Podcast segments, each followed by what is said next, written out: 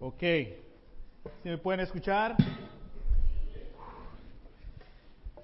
Eh, después de ver este video uno siente, wow, lo que era, lo que era ser joven. Toda esa energía. Me cansé de verlo. Me, me tuve que parar a tomar agua. Ah, ¿Qué fin de semana? Eh, tan más animante. Ah, bueno, hoy no sé si notaron los hermanos que fueron ayer a paintball, que entraron acá más. Sí, me pegaron aquí. Y me pegaron acá. Me pegaron acá. Amén. Gracias, Héctor. Muéveme, bro. Tú dime qué tengo que hacer. Ah, las hermanas solteras tuvieron ahí un pequeño retiro. Eh, amén. Ah, pero y todos los demás nos quedamos aquí a trabajar, y, pero bueno, ya cada quien, ¿no? Ah, bueno, vamos a abrir eh, la poderosa al libro de Romanos capítulo 15, a versículo 4. Eh, ah, si estás con nosotros, te quiero animar que te sientes ahí a un lado de alguien que tenga una Biblia, o si puedes anotar varias, puedes hacer ahí en notas. Eh, que estamos aquí porque queremos aprender más y más de Dios. Ah, amén. Ah, pero no solo aprender, queremos vivir a la voluntad eh, de Dios. Romanos 15, eh, versículo, versículo 4. Para mí esta es una de mis escrituras favoritas, porque me pone la Biblia en perspectiva. Ah, y a mí personalmente el estudio de hoy me encanta, me encanta estudiar ah, específicamente de personas. Ah, yo aprendo más cuando estudio sobre personas. Conceptos me ayudan, cosas me ayudan, pero personas me, me ayuda mejor ver cómo ellos cambiaron, qué hicieron, qué no hicieron, qué hicieron bien, qué hicieron mal, qué hicieron al revés. Y pues me identifico, ¿no? Ah, pero también inspira mucho porque ves la voluntad y el poder de Dios a comparación de las debilidades de esas personas. Ah, Romanos 15, versículo 4, dice, de hecho, todo lo que se escribió en el pasado, se escribió para qué? Para enseñarnos, a fin de que alentados por las escrituras, perseveramos en mantener nuestra esperanza. Que todo fue escrito para enseñarnos, para, para alentarnos, para animarnos, ¿no? Todos de vez en cuando necesitamos ser alentados.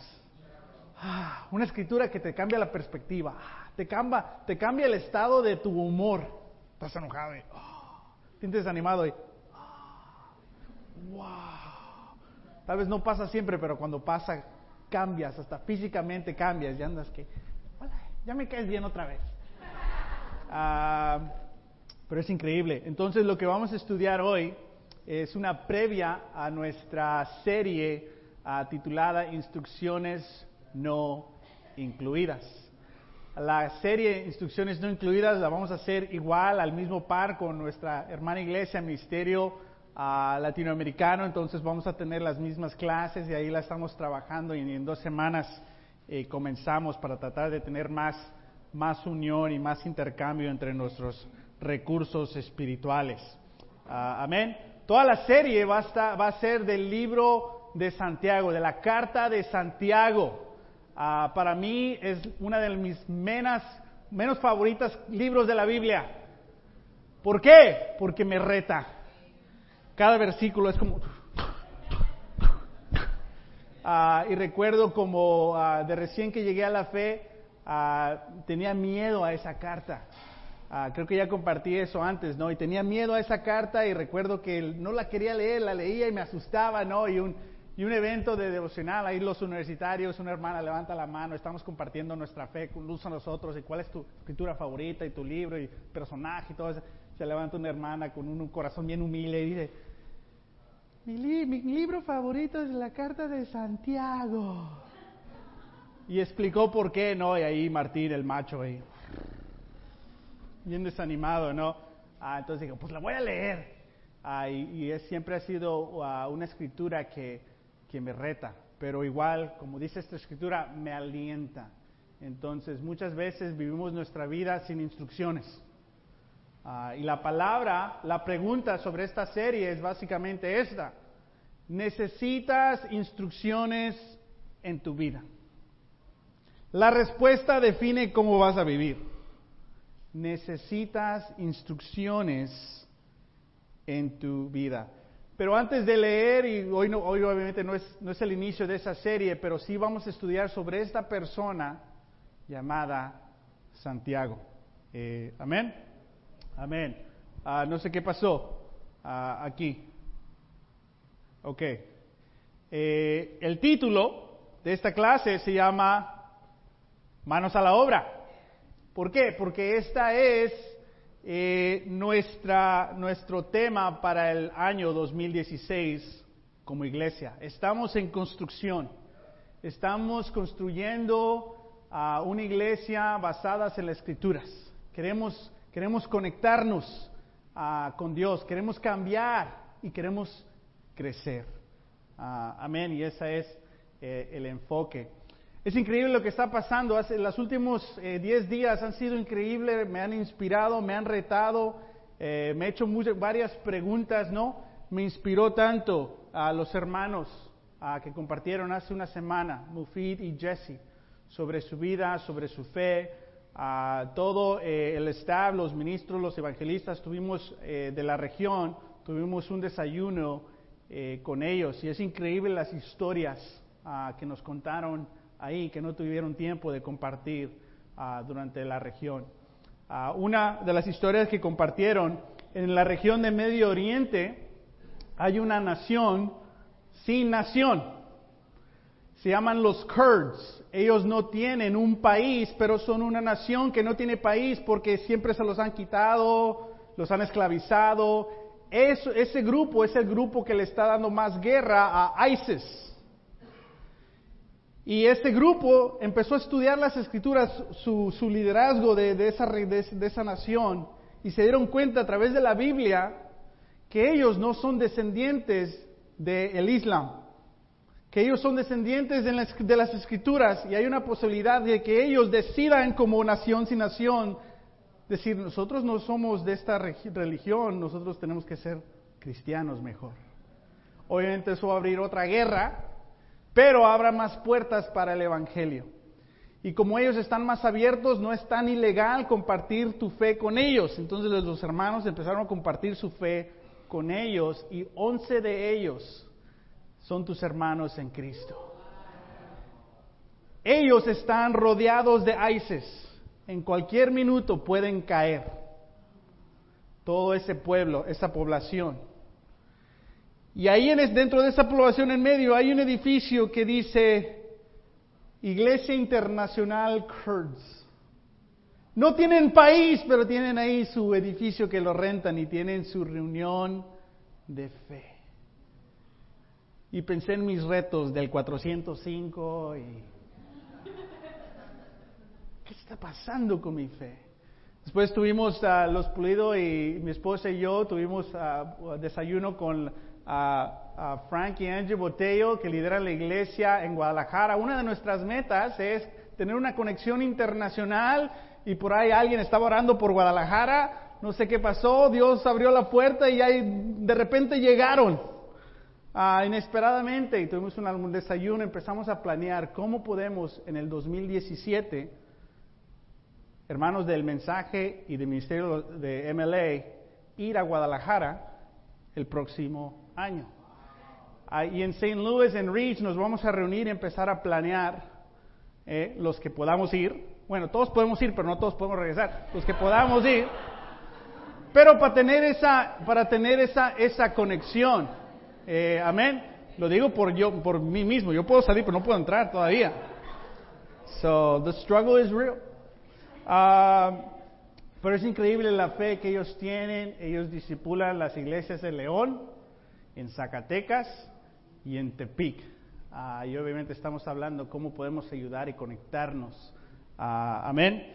Queremos que también nuestros adolescentes viajen, tomen esos viajes para que ellos vean el cristianismo fuera de aquí, ah, para que vean el, impacto global.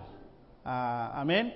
Que se enamoren con, con el lenguaje también, para que regresen y, y se queden. Entonces hay muchas emociones. Ah, tenemos nuestra, nuestra conferencia norteamericana, pero también en Lima las iglesias de, centro, de Sudamérica tienen su conferencia pescadores. Es increíble lo que está pasando en nuestras iglesias internacionales. Y es fácil para nosotros perder la perspectiva de la increíble iglesia que tenemos, de la cual somos parte, que estamos en la lucha. Ah, amén. Ah, bueno, estos somos nosotros, estamos un poco ahí regados, ¿no? Y construyendo un ministerio en español ah, en esta área. es importante que después de cuatro meses evaluemos un poco cómo están las cosas, pero no perder la fe no desanimarnos, manos a la obra. En veces pensamos que construir una iglesia va y va, y, todo bonito, no, no, es trabajo.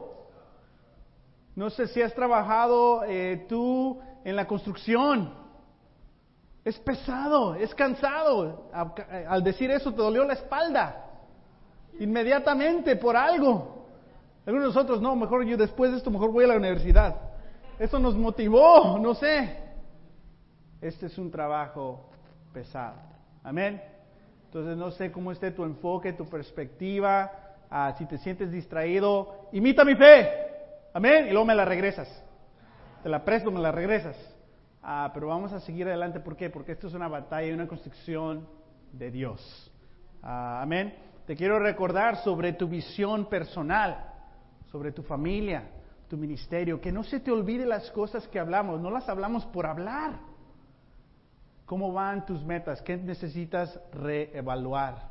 Ah, amén. Eh, hablamos sobre nuestra estrategia. Jesús tenía una estrategia. Él se conectó con las multitudes. Después de conectarse con las multitudes, empezó a, a reunir grupos pequeños y empezó a traer relaciones de dos o tres y los puso los organizó. Y después de eso, esos dos o tres, después de ser organizados, ellos crecieron y maduraron y después ellos se conectan con las multitudes. Conéctate, cambia, crece. Ese es nuestro enfoque aquí en la iglesia, el mensaje. Ah, amén. Conéctate, cambia, crece. Que te puedes conectar como hoy, en el servicio dominical, en tu grupo de familia, en la alabanza, en amistades. Pero el cambio no ocurre aquí. La conexión es importante, pero el cambio ocurre en tu relación con Dios, en los estudios bíblicos que te ayudan a conectarte con Dios y en nuestras relaciones de los unos a los otros que le llamamos el discipulado. Ahí ocurre el cambio y deberías de crecer a qué? A ser propietario de fe, amor y carácter. Que tú seas propietario de tu fe que no estés de pues si no, si no me retan, si no me animan, si no me, si no me abrazan, hoy no me abrazaron, ya no voy a venir. Que necesites madurar, ah, ¿no? Que muchos de nosotros algo difícil pasamos y nuestra reacción es huir, escondernos en otra cosa. Tenemos que refugiarnos en Dios. Ah, y eso toma tiempo, Dios es paciente y nos va a ayudar. Ah, amén. ¿Y para qué? Para, ser, para serles serviciales a Dios y a la iglesia. Si no maduramos en nuestra fe, nuestro amor y nuestro carácter, no somos muy serviciales, serviciales a la misión. Ah, y todos deberemos crecer y madurar. Es parte de lo que Dios quiere. Amén. No creo que se logra. Ya, ya maduré, ya la hice, ahí los espero. No, es un proceso para todos nosotros. Y siempre hay áreas en nuestras vidas, carácter, nuestro pasado, nuestro futuro, que tenemos que madurar. Pero Dios es fiel. Es increíble poder ser parte de este, de este, este ciclo. Amén. Y de ahí viene nuestro nombre, nuestro enfoque. Conéctate, cambia y crece. Bueno, te voy a dar la previa aquí hoy para nuestra clase, instrucciones no incluidas. Vamos al Evangelio de Juan, por favor. El Evangelio de Juan, capítulo 7. De nuevo, te quiero recordar que ahí te sientes a un lado de que leas las escrituras. Varias van a estar aquí en la pantalla, las demás las vamos a leer para que tu fe esté en las escrituras, no en la persona que esté aquí enfrente. Ah, ¿Ok? Santiago. Vamos a Juan, capítulo 7, versículo 1. Pero hoy vamos a hablar sobre este hombre que se llama Santiago. Tiene un, un nombre que intercambia un poco. En veces le dicen Santiago y en veces le dicen Jacobo. No sé cuál está peor. no te creas, no te creas. Ah, pero este hombre es el hermano físico de Jesús. Es el hermano menor, obviamente. Jesús es el único, ¿no? Después José y María tuvieron más hijos e hijas. No solo Jesús. El matrimonio funcionó, siguió, crecieron. Ah, ok. Y este es el, hermano, el primer nacido naturalmente de la, del, del matrimonio de José y María. Su nombre es Santiago o Jacobo. Hay varios Jacobos y por eso creo le cambiaron ahí el nombre eh, después. Amén. Entonces no te pierdas si me escuchas decir Jacobo o Santiago, estamos hablando de este hombre. algo que vamos a aprender hoy es la estructura que Dios tiene para nuestras vidas. Nuestras vidas están basadas en relaciones. Fuimos diseñados para tener relaciones. Y Dios nos da instrucciones en cómo tener prioridades.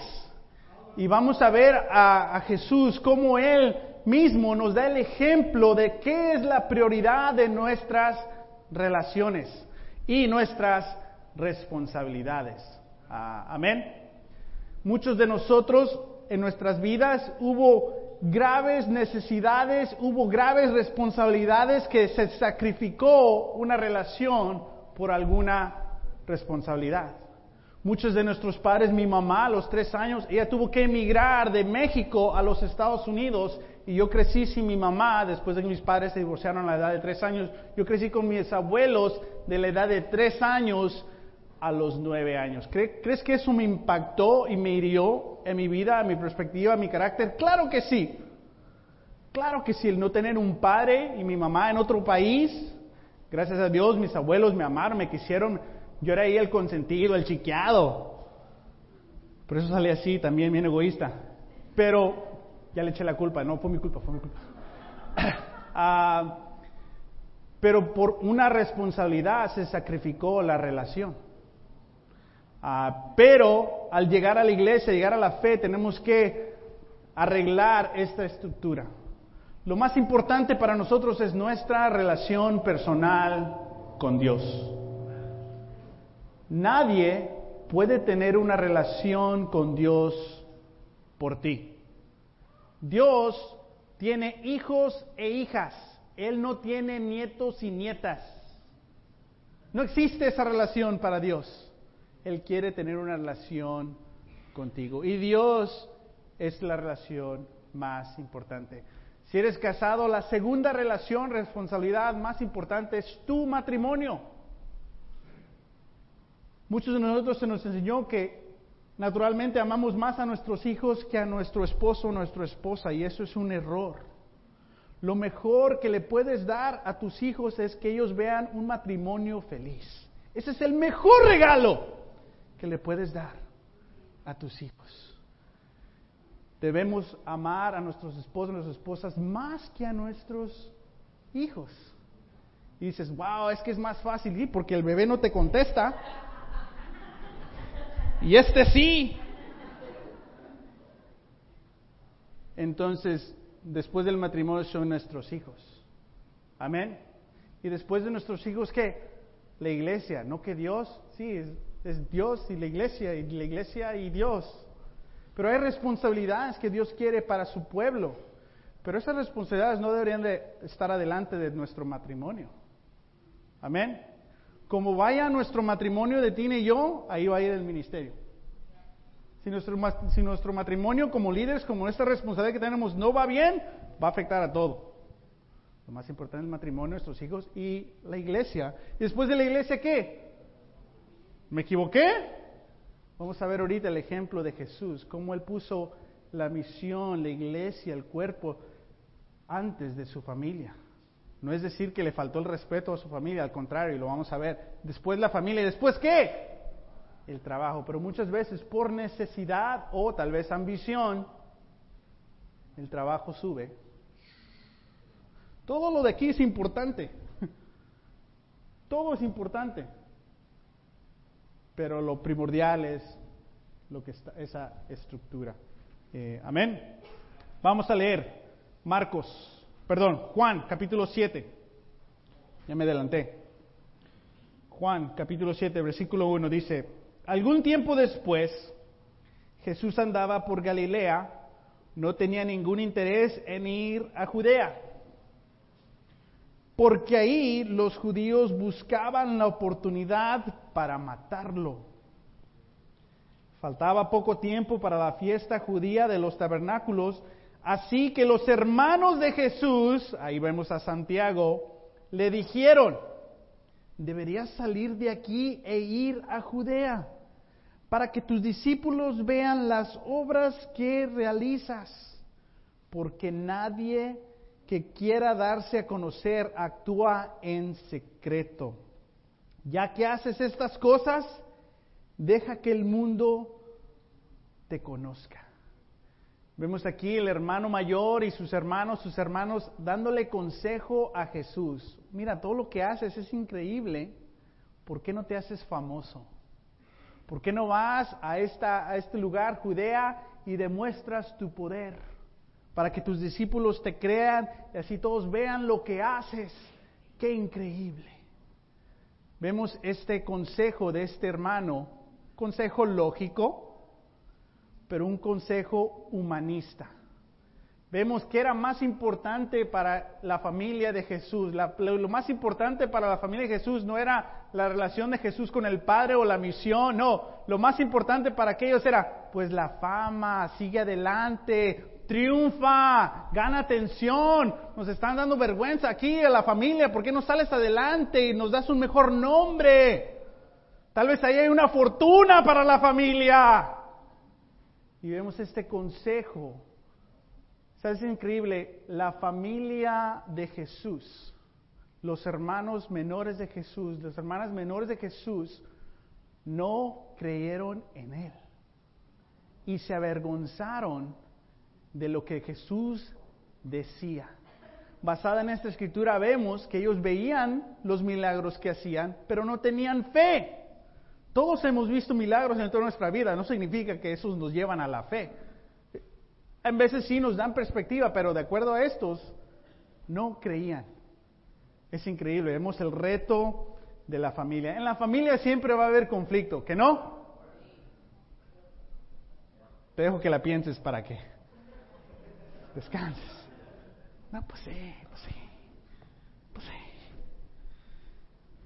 Vamos a ver, en Marcos capítulo 6, versículo 3, dice, ¿no es acaso el carpintero el hijo de María y hermano de, ahí está, Jacobo y de José, de Judas y de Simón? ¿No están sus hermanas aquí con nosotros? Era una familia grande. Y se escandalizaban a causa de él. Entre más grande la familia, más escándalo, más conflicto. Que no, porque más personas pensando en sí mismo, queriendo que tú hagas lo que ellos quieran, a su tiempo y a su manera, y tú piensas lo mismo de ellos y... Y vemos aquí cómo Jesús inició su ministerio y ya estaba causando escándalo Jesús, basado en lo que estaba enseñando. Y la gente dijeron, pues este, ¿quién es? Su papá es el carpintero y ¿a poco no están aquí sus hermanos y sus hermanas? ¿Quién se cree? Y obviamente eso causó miedo a la familia de Jesús, ¿no?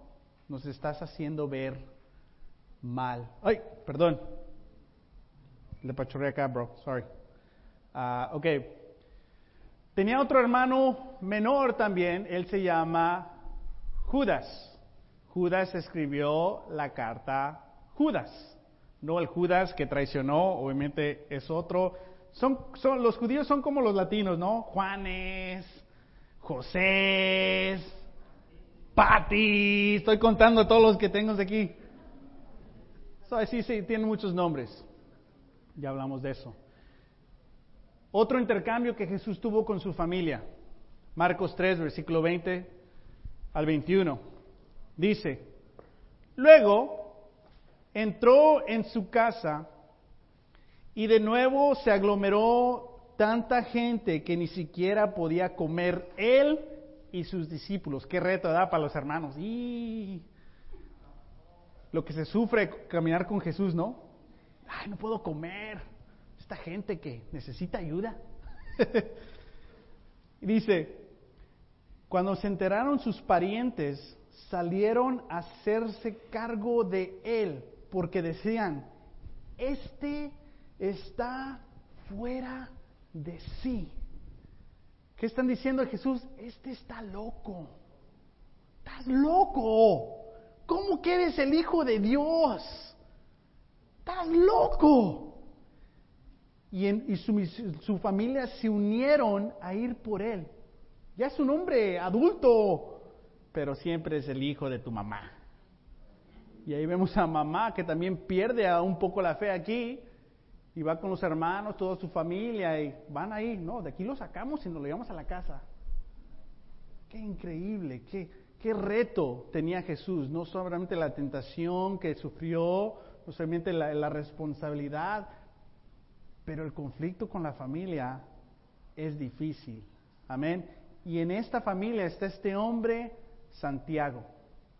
Obviamente ya explicamos que él, escribió la carta de Santiago, pero aquí es un hombre que no tiene fe en Jesús, que se avergüenza de Jesús, que está en contra de lo que Jesús dice y hasta se burla ah, de él. Versículo 31 en el mismo capítulo. En eso llegaron la madre y los hermanos de Jesús, se quedaron afuera y enviaron a alguien a llamarlo. Imagínate, ve por él. Después Jesús dice, le dijeron, hey, tu mamá y tus hermanos están ahí afuera. Y dice Jesús, ¿quién son mis hermanos y mis hermanas? Los que están aquí, los que van a hacer la voluntad de, de Dios, esos son mis hermanos y mis hermanas. Obviamente si estás en la audiencia te sientes bien. Ah, pero imagínate el mensajero que le tiene que decir el mensaje a la mamá y a los hermanos. Dice que su familia son los que están ahí adentro oyéndola. Sabemos que Jesús, obviamente, en ninguna manera, Él le faltó el respeto a su familia. Sabemos que Él predica, honra a tu mamá y a tu papá. Honra a tus hermanos, ámenlos. Pero ¿qué está haciendo? La prioridad es la voluntad de Dios más que la familia. Dios es más importante que tu familia. Esa es una enseñanza fundamental de Jesús. Vamos a Mateo, capítulo, capítulo 10. Mateo, capítulo 10. ¿Ok?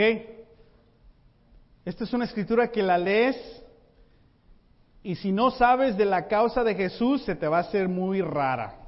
Si sabes de la causa de Jesús, la vas a entender. Mateo 10, versículo 34 al 39. ¿Listos? No crean que he venido a traer paz a la tierra, está hablando Jesús. No vine a traer paz, sino espada.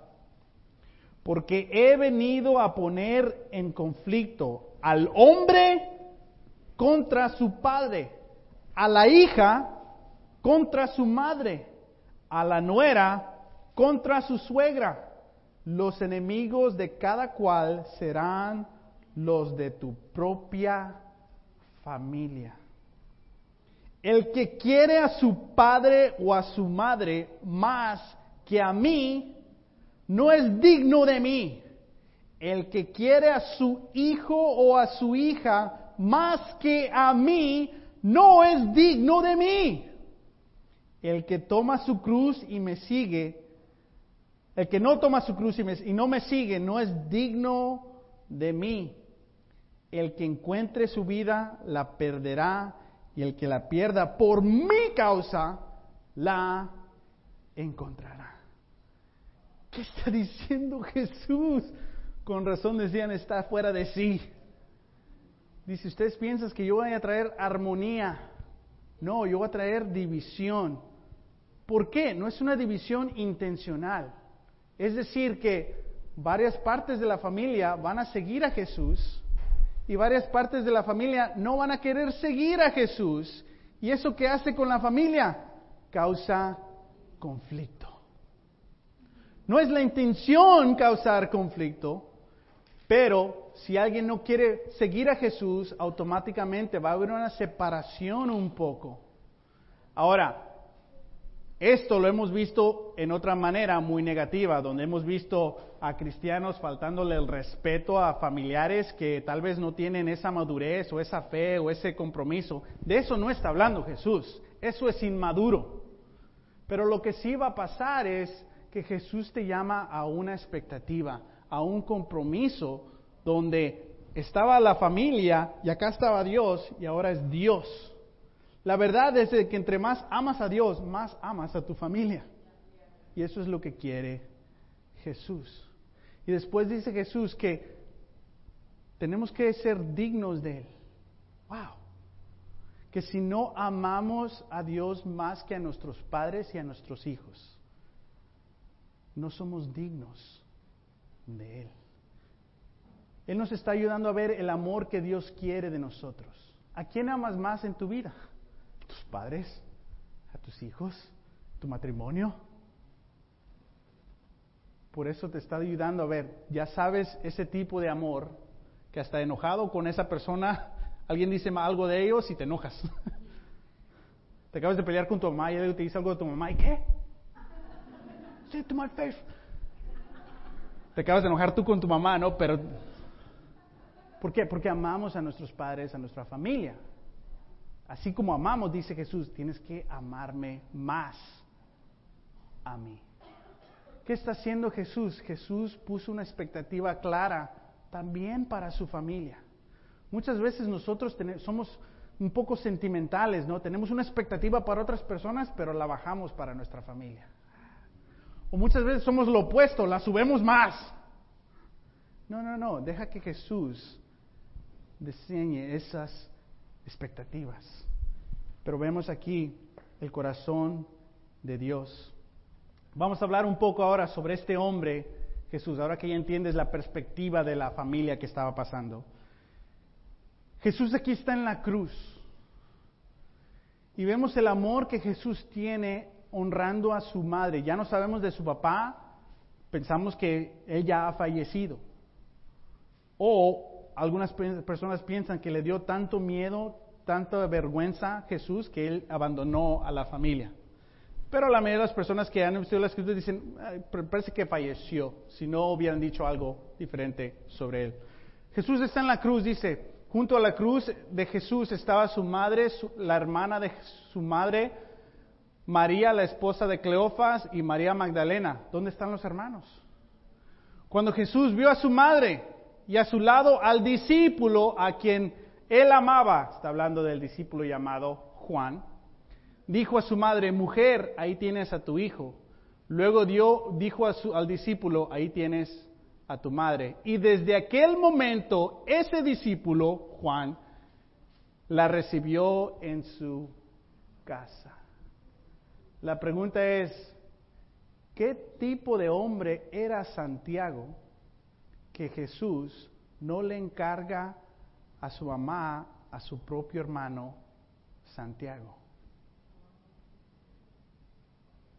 ¿Qué tipo de hombre era Santiago?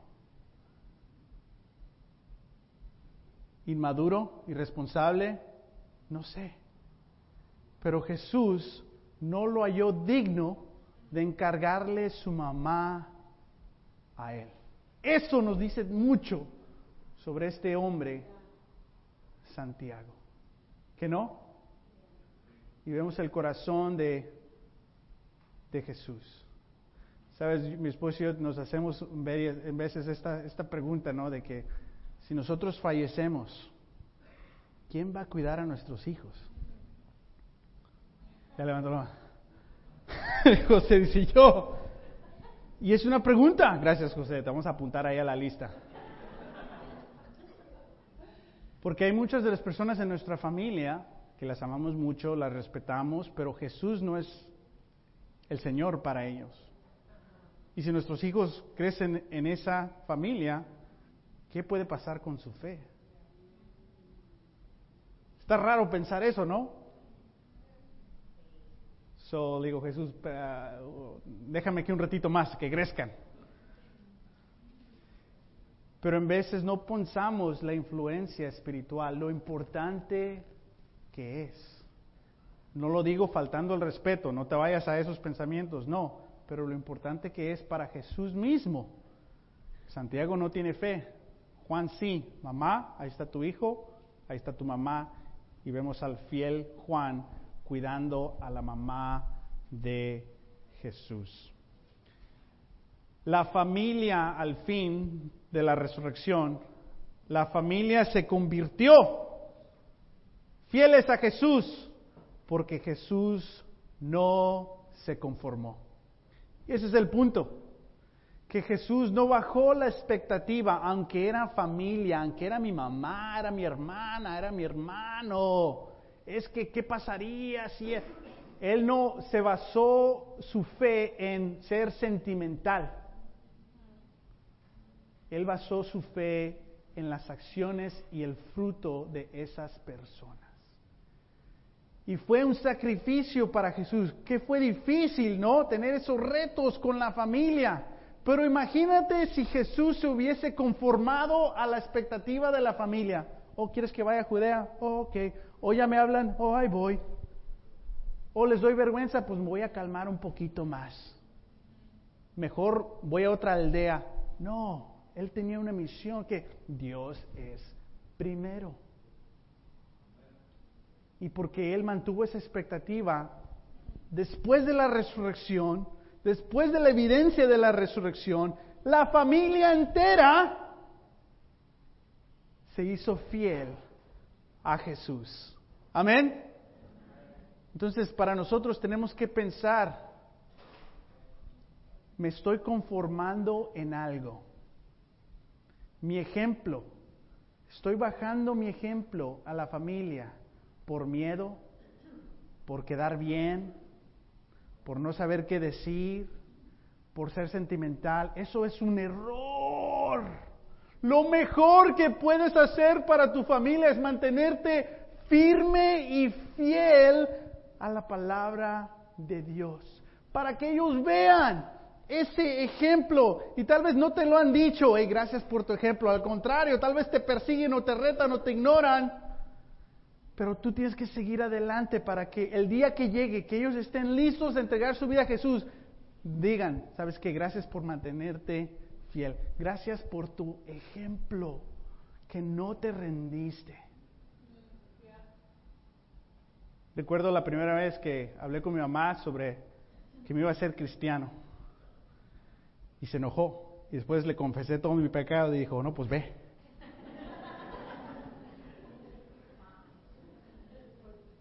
Y después le dije, me voy a bautizar, mamá. Se enojó. Se sintió que le falté al respeto, que estaba traicionando. Y toda su furia estaba basada en amor. Pero no la comunicó de una manera amorosa. Al punto de que nada de mi familia quiso ir a mi bautizo. Oh, Pero años después, no es que he sido perfecto, pero ahí la llevamos, ¿no? En seguir siendo fiel. 15 años después, ya no hay enojo. ¿Por qué? Porque se ve el fruto. El matrimonio, la vida. Al punto de que, oh sí, voy a ir contigo el Día de las Madres. Quiero más que ve conmigo el Día de las Madres, pero está en mi mamá y Dios. Mi responsabilidad es ser un ejemplo si hubiese hecho caso a la familia o a los amigos que no vayas, ¿cómo? ¿Qué vas a dar? Ya, no, no es que ir a lo que dice la escritura y que... Si le hubiera hecho caso a eso, no sé qué hubiese pasado con mi fe. Porque me alarma que Jesús dice, haz esto, si no, no eres digno de mí. No sé tú, pero yo quiero ser digno de Jesús. Es decir, que si no vivemos de una manera de este tipo de compromiso, no eres digno de Jesús, pero Él me ama. Sí, pero quiere también que seas digno de Él, amarlo a Él más. La familia Santiago se convirtió porque Jesús no se conformó. Manos a la obra, no te conformes en tu compromiso, en tu fe, en tu fidelidad a Dios, con tu familia en la iglesia. Sigue adelante, va a haber fruto, persevera. Las escrituras fueron escritas para animarte, para enseñarte, para alabarte, para que mantengas fuerza en tu fe. Jesús pasó por lo que tú vas a pasar. En 1 Corintios 15, después de la resurrección, ¿Qué hace Jesús? Él sigue amando a la familia. ¿Y qué hace? Después, dice Pablo, está hablando, después de la resurrección de Jesús, después se apareció a más de 500 hermanos a la vez, la mayoría de los cuales viven todavía, aunque algunos han muerto. Luego se apareció a quién?